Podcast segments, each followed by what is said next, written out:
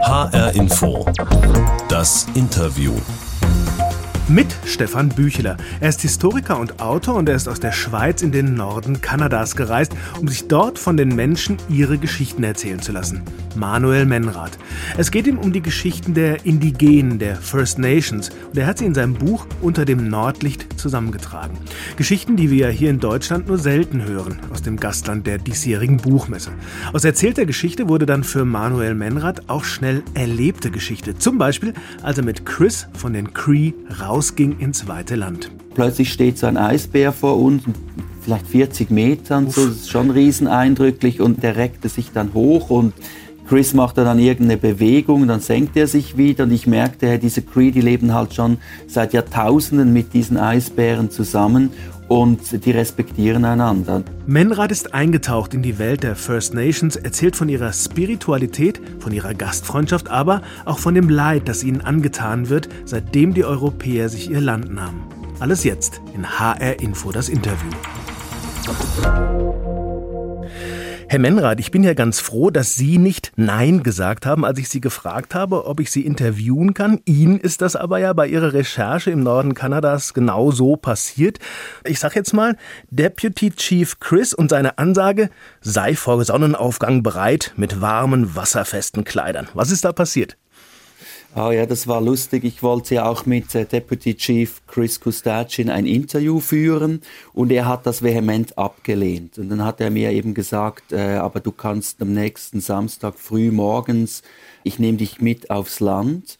Und wir sind dann aufs Land hinausgegangen, wir haben Eisbären aus nächster Nähe gesehen und da merkte ich plötzlich, dass das Land eben das wirkliche traditionelle Leben der Indigenen ist. Und Chris hat mir gesagt, äh, weißt du, wenn du nur im Reservat irgendwie Leute interviewst, das ist ein Gefängnis für uns. Da sind wir anders. Das ist nicht das reale indigene Geschichtsverständnis, sondern das hast du nur draußen auf dem Land. Und er hat mir dann an Steinen und Flussbiegungen überall verschiedene Geschichten erzählt. Und da draußen hat er erstmals auch richtig gesprochen mit mir. Weil die Indigenen, also die Cree vor allem, die sind ja eher zurückhaltend mit Sprechen. Das hat vor allem damit zu tun, dass man, wenn man da draußen auf dem Land ist, sowieso und auf der Jagd ist und man plappert die ganze Zeit, dann sind die Elche und die Rentiere weg. weit weg, genau. Und ich würde sagen, die Leute, die viel gesprochen haben, die sind dann einfach natürlicherweise ausgestorben. Wenn Sie sagen Land, das kann man sich jetzt ja nicht so vorstellen wie der Wald bei uns vor der Tür, oder? Das sieht ein bisschen anders aus. Ja, wenn wir dieses Gebiet unterhalb der Hudson Bay nehmen, dann haben wir es mit einem der größten Sumpfgebiete der Welt zu tun. Und da gibt es etwa so im Norden von Ontario beispielsweise 200.000 Seen. Äh, es hat zahlreiche Flüsse. Es ist aber auch bewaldet, aber je weiter nördlich man kommt, dann kommt dann diese Tundra, weil da ist dann irgendwann so die Baumgrenze. Mhm. Ich stelle mir das alles unendlich weit vor. Mhm. Und äh, die Cree da oben, die bezeichnen sich selber als Mushkegowok.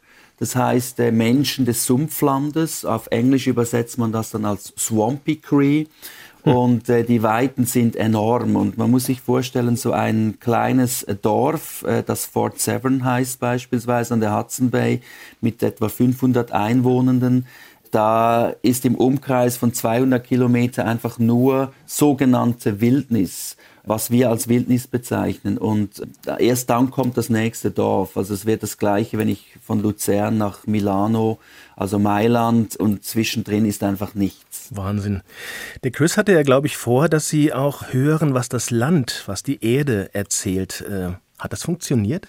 Ich glaube schon. Also mich haben ja verschiedene Indianer immer wieder mit aufs Land hinausgenommen, auch Edmund Metatawabin. Und oftmals haben sie sich dann einfach von mir entfernt und da war ich allein. Und ja, dann merkt man einfach diese faszinierende Stille, die fast mit einem spricht und man ist da sehr nahe an diesem Geschichtsbuch, weil die erzählen einem ja gewisse Legenden, gewisse Erzählungen. Und wenn man dann irgendwie allein da draußen ist, den Wind hört, die Tiere hört vielleicht in der Ferne, dann bekommt man hier wirklich ein anderes Verständnis, weil das Land, das ist nicht so abstrakt, wie es bei uns im Westen oder in der westlichen mhm. Zivilisation, wo wir alle sesshaft sind eigentlich. Das ist etwas sehr Lebendiges. Das Land ist eigentlich beseelt und es lernt einem auch. Also ich, ich hörte oftmals auch den Spruch, das Land ist eigentlich der größte Lehrmeister, den es gibt. Denn wenn du irgendwas falsch machst, wenn du den Fluss nicht lesen kannst, dann zerschellst du mit deinem Kanu an einem Felsen. Mhm. Und daher musst du immer das Land gut beobachten und ihm auch zuhören, wohin es dich trägt. Sie waren auch gar nicht so weit weg von Eisbären, habe ich gelesen. Ja, genau. Also wir, da muss man ja auch wissen, schon, was man macht, oder? Genau, also die, die Eisbären auf Cree, das ist äh, Wabushk. Und die, diese Wabushk, das sind, ähm, ja, das sind gewaltige Tiere, ja. so fast 1000 Kilo schwer. Und wir sahen zuerst diese riesigen Fußspuren im, im, im lehmigen Boden. Und dann plötzlich steht so ein Eisbär vor uns, vielleicht 40 Metern, so, das ist schon rieseneindrücklich. Und wir waren ja nicht in einem Auto drin, sondern auf unseren vierrädrigen Geländemotorrädern. Und wir waren dann zu Fuß, äh, näherten wir uns diesem Eisbären, der reckte sich dann hoch und Chris machte dann irgendeine Bewegung, dann senkt er sich wieder und ich merkte, diese Cree, die leben halt schon seit Jahrtausenden mit diesen Eisbären zusammen und die respektieren einander. Und das war wow. schon sehr eindrücklich, aber wir haben trotzdem die Knie geschlottert. Das glaube ich. Da hätte man ja auch viel falsch machen können unter Umständen. Ist das sehr wahrscheinlich schon, ja. ja. Also allein da draußen keine Chance, aber mit dem Chris war das problemlos machbar, ja. Äh, zeigt uns das jetzt schon, wie Ihr Buch unter dem Nordlicht entstanden ist? Also Sie sind hingereist, haben sich von den mhm. Menschen mitnehmen lassen und haben sich einfach viel erzählen lassen. Sie haben zugehört. War das so die Methode?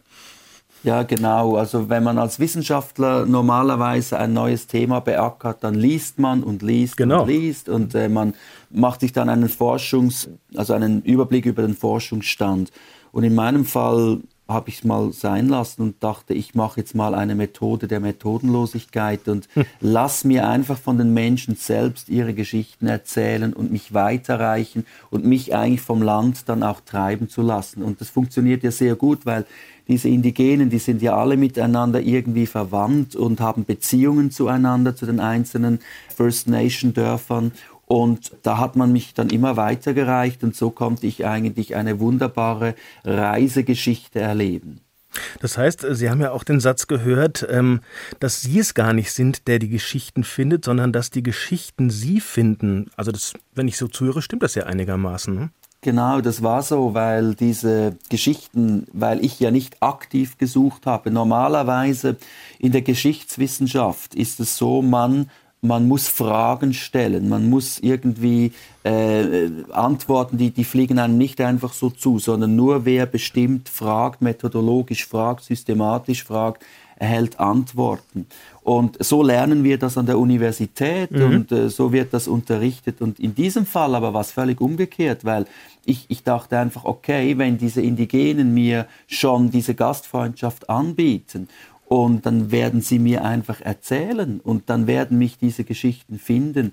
Und das hat auch immer eine spirituelle Komponente bei den Indigenen, weil das sind auch immer die Ahnen, die Vorfahren, die Verstorbenen, die einen begleiten. Und genau so muss man das vielleicht betrachten. Es ist sehr faszinierend. Hier haben wir ja sehr viele Agnostiker und Atheisten in Westeuropa und auch in Kanada natürlich, aber bei den Indigenen habe ich keinen einzigen Atheisten oder Agnostiker kennengelernt. Die sind alle sehr, sehr spirituell, sie sind teilweise Christen, teilweise in ihrer Natur, Weltanschauung verwurzelt, aber alle wirklich spirituell. Wenn ich Ihnen so zuhöre, dann hört sich das so an, als hätte Sie das nicht unberührt gelassen. Denken Sie anders? Schauen Sie anders in die Welt, seitdem Sie da waren?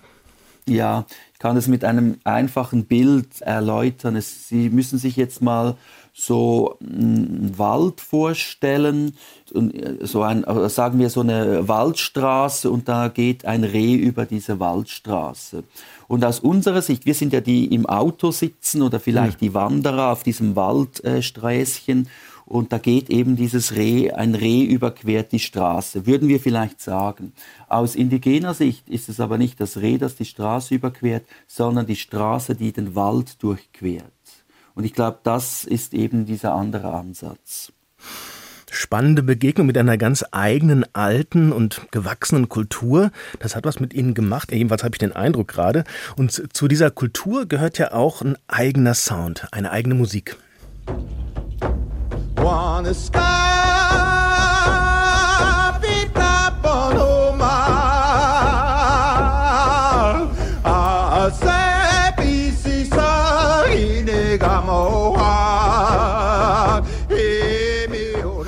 Das ist ein Gesang der Cree und es geht um den Sonnenaufgang. Haben Sie das auch erleben können, so Gesang und Tanz? Ja, ich habe das sehr oft erlebt, ähm, in den Reservaten, in den abgelegenen, aber auch an Powwows oder an anderen zeremonialen äh, Festen, die es gibt. Und vor allem dieser Sonnengesang, diese aufgehende Sonne, mhm. das, da gibt es eigene Rituale für. Und das wird dann auch mit den anwesenden Gästen geteilt. Und das ist schon sehr eindrücklich. Also das heißt, wenn die Übersetzung stimmt, die ich gelesen habe, ist, ist das Lied auch sehr schnell wieder bei der Schönheit des Landes, also diese Verbundenheit der Cree und Ojibwe zu ihrem Land ist so ganz deutlich. Die zeichnen, habe ich bei Ihnen gelesen, die Landkarten auch ganz anders als wir. Wie funktioniert das bei denen? ja, dieses Land bekommt wie ein Leben. Also das heißt, wo sind die Tiere des Landes? Wo sind die Geschichten des Landes? Also jeder Fluss, jeder Teich, äh, jede, jeder, jeder See ähm, erzählt uns eine Geschichte, da ist vielleicht irgendwann ein Ahne gestorben und das hat sich was Lustiges zugetragen. Und diese Geschichten werden dann auch in den Karten äh, eingetragen, aber nur mit den Namen. Und man merkt dann plötzlich, dass das ganze Land, überall sind Namen drin. Und wenn Kanada, die können ja nicht 200.000 Seen ähm, benamen. Und dann heißt es einfach auf kanadischen Karten Unnamed River oder Unnamed Lake. Und das finden die Indigenen natürlich ziemlich deplatziert, weil mhm. es gibt keinen Unnamed Lake und keinen Unnamed River, weil all diese Gebiete, diese Flüsse, diese Seen, die berichten von einer Zeit vor dem eigenen Leben. Manuel Menrath, Schweizer Historiker, ist bei mir zu Gast in HR Info das Interview. Er hat das Buch Unter dem Nordlicht geschrieben und der Untertitel heißt Indianer erzählen von ihrem Land. Hm. Ist das jetzt eigentlich der passende Oberbegriff für Cree und Ojibwe? Äh, sind wir da nicht ganz schnell bei, bei Kindheitsfantasien, Winnetou und den falschen Bildern, wenn wir Indianer sagen? Ja, jetzt bin ich froh, haben Sie Ojibwe gesagt. Das, es heißt eigentlich Ojibwe. Und auch okay. das ist ein, ein falscher Name, denn eigentlich müsste man Anishinabek sagen. Bei Cree müsste man Ininewuk sagen. Und jetzt wird es natürlich sehr problematisch. Wenn ich diese Eigenbezeichnungen nehme, dann weiß kein Mensch A, wie man es ausspricht und genau. B, wie man wie es schreibt. Und daher ähm, habe ich mich entschieden, den Sammelbegriff Indianer zu nehmen aber ihn dann zu dekonstruieren im Buch selbst. Ich, ich begründe das auch, weil Indianer ist aus meiner Sicht kein rassistischer Begriff. Und selbst Indigene, äh, die sind sich da nicht einig. Es gibt einen der berühmtesten indigenen Aktivisten, Thomas King äh, aus Kanada, der sagt, Indianer ist überhaupt ein völlig unproblematischer Begriff. Und wir werden jetzt vielleicht von Indigenen sprechen oder Autochtonen. Wir, wir haben immer das Gefühl, wir müssen die irgendwie benennen. Mhm. Und richtigerweise müsste man sie schon mit der Eigenbezeichnung benennen. Aber ich muss die Menschen, meine Lesenden, erstmal dahin führen. Es geht darum, es sind die Indigenen in Nordamerika gemeint und nicht jene in Australien und jene in Neuseeland.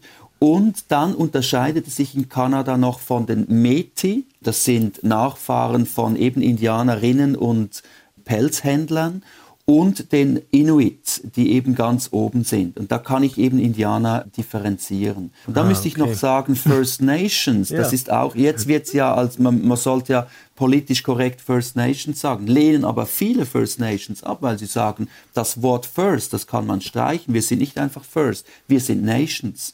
Und First Nations impliziert, ihr seid zwar die Ersten, aber immer noch innerhalb des kanadischen Staats. Und das lehnen die ab. Also daher Eigenbezeichnung, wenn möglich, aber wie gesagt, Indianer im deutschsprachigen Raum ist nicht das große Problem, das wir haben. Okay, fein. Dann nehmen wir Indianer in einem guten Sinne. Aber ich würde das jetzt auch gerne nochmal bebildern, damit wir nochmal weg von Winnetou kommen. Wie sieht denn eigentlich diese Lebenswirklichkeit da oben aus? Beschreiben Sie doch mal so ein Dorf oder eine kleine Stadt, in der Sie die Menschen da im Norden Kanadas getroffen haben. Wie ist es da so mit den Segnungen der Moderne, Mobilfunk, Internet, Social Media? Haben die schon auch alles, oder? Ja, das hatten sie wahrscheinlich schon früher als die meisten Schweizer Dörfer und Städte, weil ich glaube, auch die Schrift... Oder die hessischen darf, Dörfer, ja. Ja, genau. Also man darf sich da nie äh, äh, in die Irre führen lassen, denn als die, die ersten Pelzhändler kamen, dann waren die Indianer völlig erpicht auf moderne Sachen, also auf Gewehre, auf Kupferkessel, all das. Das hat ihnen ja auch das Leben erleichtert. Aber sie haben es nicht gern, wenn man ihnen vorschreibt, was man eben mit diesen Dingen machen muss. Sie wissen genau, was sie machen müssen. Und sie haben Schneemobile, sie haben elektrische oder motorbetriebene Boote. Ja klar, aber sie machen immer noch ihren ihren eigenen äh, Lebensrhythmus damit. Also sie können dann schneller von A nach B kommen, was ihnen jetzt gerade das Leben in diesen Reservaten erleichtert, weil früher brauchten sie vielleicht zwei, drei Wochen, um eine Strecke zurückzulegen, als sie noch Nomaden waren. Jetzt, wo sie sesshaft sind, können sie innerhalb von zwei Tagen an einen gewissen Ort zurückkehren. Und daher haben die auch äh, kleine Wasserflugzeuge. Und man darf jetzt nicht vergessen, die Cree beispielsweise oder Ojibwe, im Norden von Ontario, die lebten noch bis in die 1950er, 60er Jahren, teilweise in Tippis, also die zogen noch auf dem Land umher und wurden dann immer mehr in diese Reservate eingedrängt. Man hat ihnen ja versprochen, äh, wenn ihr dann sesshaft seid, erhaltet ihr das und das und das, aber diese Versprechungen wurden nicht eingehalten. Und daher ist es in gewissen Reservaten sehr, sehr trist. Also es sind alles diese Standard-Barackenhäuschen, die sind aber gar nicht gemacht für dieses Klima, wo es minus 40 Grad wird.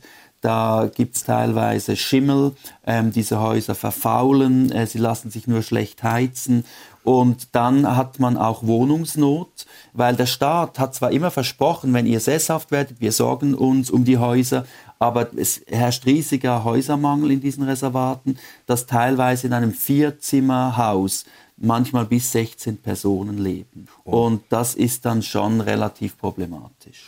Also wohlhabend sind die Menschen nicht unbedingt da oben, nicht in einem materiellen Sinne, wenn ich das so richtig verstehe, oder? Genau, die sind eigentlich, also das ist das andere Kanada, das ist dieses Kanada, das man wirklich vergleichen kann mit Dörfern aus der dritten Welt.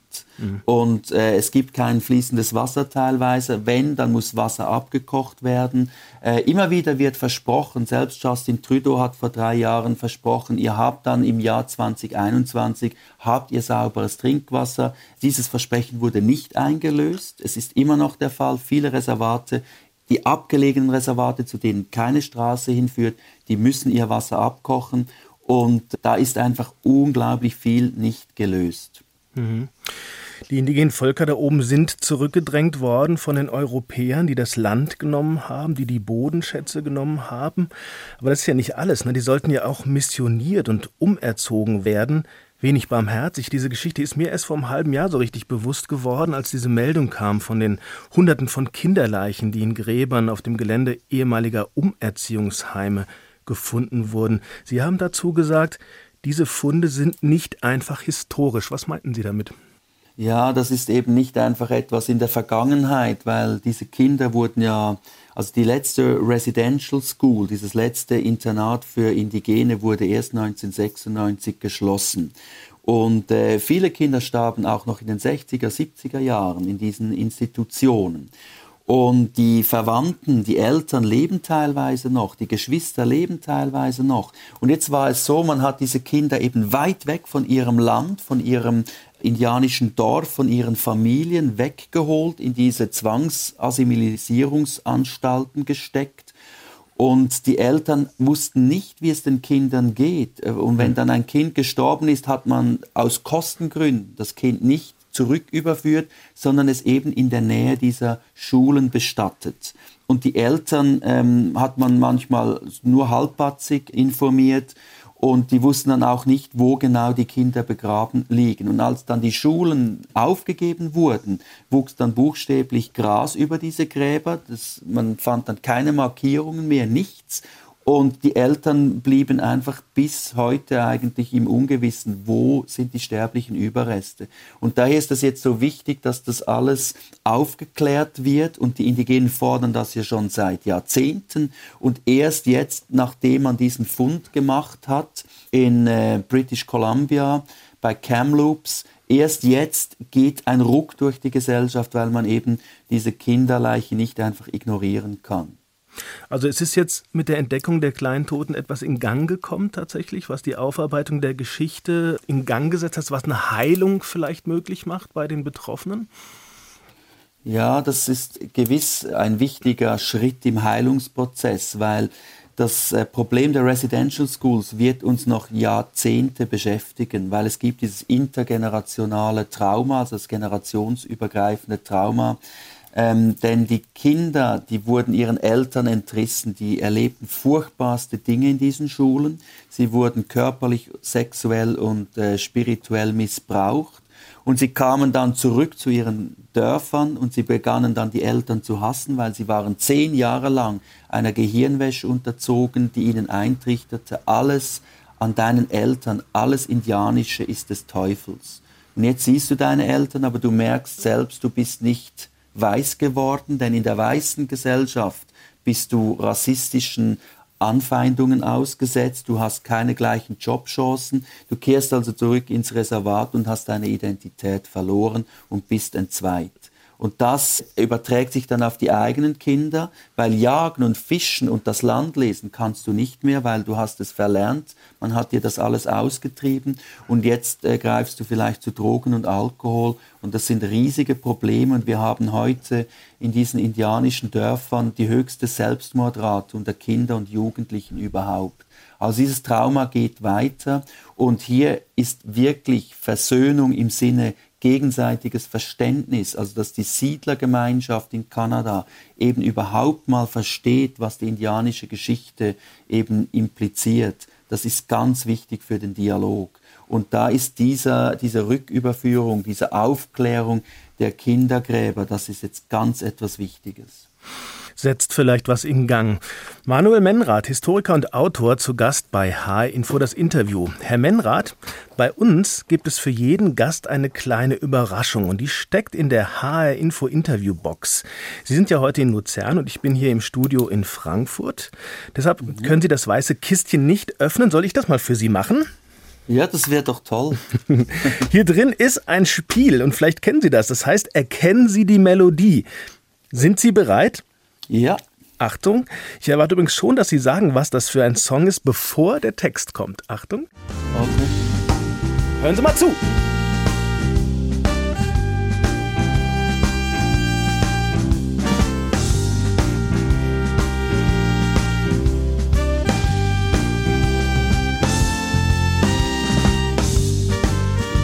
Jetzt könnten Sie es erahnen. Eine Idee? Keine Ahnung. Rolling Thunder, pouring rain. Ah ja, das ist äh, ACDC, aber das ist äh, ja, das ist Hell's Bells, aber diese Version kenne ich wirklich nicht. Jazzkantine. Wie, wie, wie, kommen Sie auf ACDC? Ist ja meine Lieblingsband. Ja, ist alles kein Zufall, denn wie, wieso ist ACDC Ihre Lieblingsband? Ja, mit wegen dieser Band. Äh, ich habe das schon im Kindergarten gehört und ich meine, das ist einfach echte Rockmusik. Sie gibt's ja. immer noch. Das ist zeitlos. Also und Sie hören jetzt diese. Ich habe diese Version jetzt noch nie gehört von Hells Bells, aber äh, Sie hören, wie genial diese Musik ist und, und auch zeitlos irgendwie. Und es ist einfach irgendwie. Es hat Power. Es ist Rock. Es ist echt, es ist authentisch und mhm. das finde ich einfach großartige Musik. Das gefällt Ihnen. Sie sind ja auch selber Musiker, ne? Haben Sie eine ACDC Coverband? Nein, ich würde es nie covern, das kann man nicht. Es, es, es klingt so leicht, diese Akkorde zu spielen, aber das, das Präzise ist, wenn Sie mal Back in Black hören, das kommt nicht direkt auf den Schlag, sondern es kommt immer synkopisch versetzt im Refrain. Das ist hochkomplex, mhm. aber es, es, es klingt alles so einfach, aber ich würde ich würd mir das nicht zutrauen. Nein, ich habe zwar wegen ACDC begonnen, elektrische Gitarre zu spielen, aber habe jetzt eigentlich äh, gerade so äh, indianische Gedichte eines Cree Chiefs, äh, er heißt Mike Metatawabin von der Fort Albany First Nation, habe ich jetzt mit äh, Bündner Musikern, also Musikern aus dem Kanton Graubünden, vertont und wir hatten fünf äh, Aufführungen im Theater Chur und es war auch immer ausverkauft. Das war ähm, ein tolles Erlebnis. Das heißt, Sie haben Ihre, Ihre Kanada-Reise mit, mit Ihrem Hobby verknüpft. Gibt es dann als nächstes eine CD? Ja, man kann theoretisch die Songs ähm, bestellen auf unserer Homepage unter dem nordlicht.de. Äh, aber ja, wir sind immer noch auf der Suche nach einem Label. Äh, ich muss jetzt mit meinem Musiker Kollegen nächste Woche mal mich darüber unterhalten. Ja, wir möchten auch eine Schallplatte rausbringen. Ah, so richtig Vinyl, ne? Ist jetzt wieder angesagt. Ja, genau. das ist ja echt toll, ja, weil und das sind ja Gedichte dieses Indianers, äh, der eben äh, von seinem Leben, vom Land, aber auch vom Leid äh, der indianischen Gesellschaft berichtet. Und die Texte, die, die gehen wirklich unter die Haut und es war eine Ehre für uns, für ihn diese Musik komponieren zu dürfen. Wenn Sie das nächste Mal nach Kanada fahren, nehmen Sie ihm dann ein paar Schallplatten mit. Ich nehme an, Sie planen schon noch mal darüber zu reisen, oder? Jetzt, wo es langsam so mit Abebben und Corona wieder möglich wird? Ja, ich möchte nächsten Sommer wirklich wieder rüber. Ich konnte dieses Jahr nicht gehen, weil Kanada öffnete die Grenzen noch nicht. Sie wollten äh, eigentlich hab, schon längst rüber, oder? Ja, ich wollte schon längst rüber und ich habe dann meinen indianischen Freunden gesagt, ja, Kanada hätte diese Grenzen schon vor 500 Jahren schließen sollen. Dann hätten wir einige Probleme okay. nicht. Also Sie, Sie müssen das immer unter humorvoller ähm, Ich verstehe das, ich verstehe das. Okay, okay. Okay. Äh, Gibt es schon etwas, auf das Sie sich total freuen da oben im Norden Kanadas?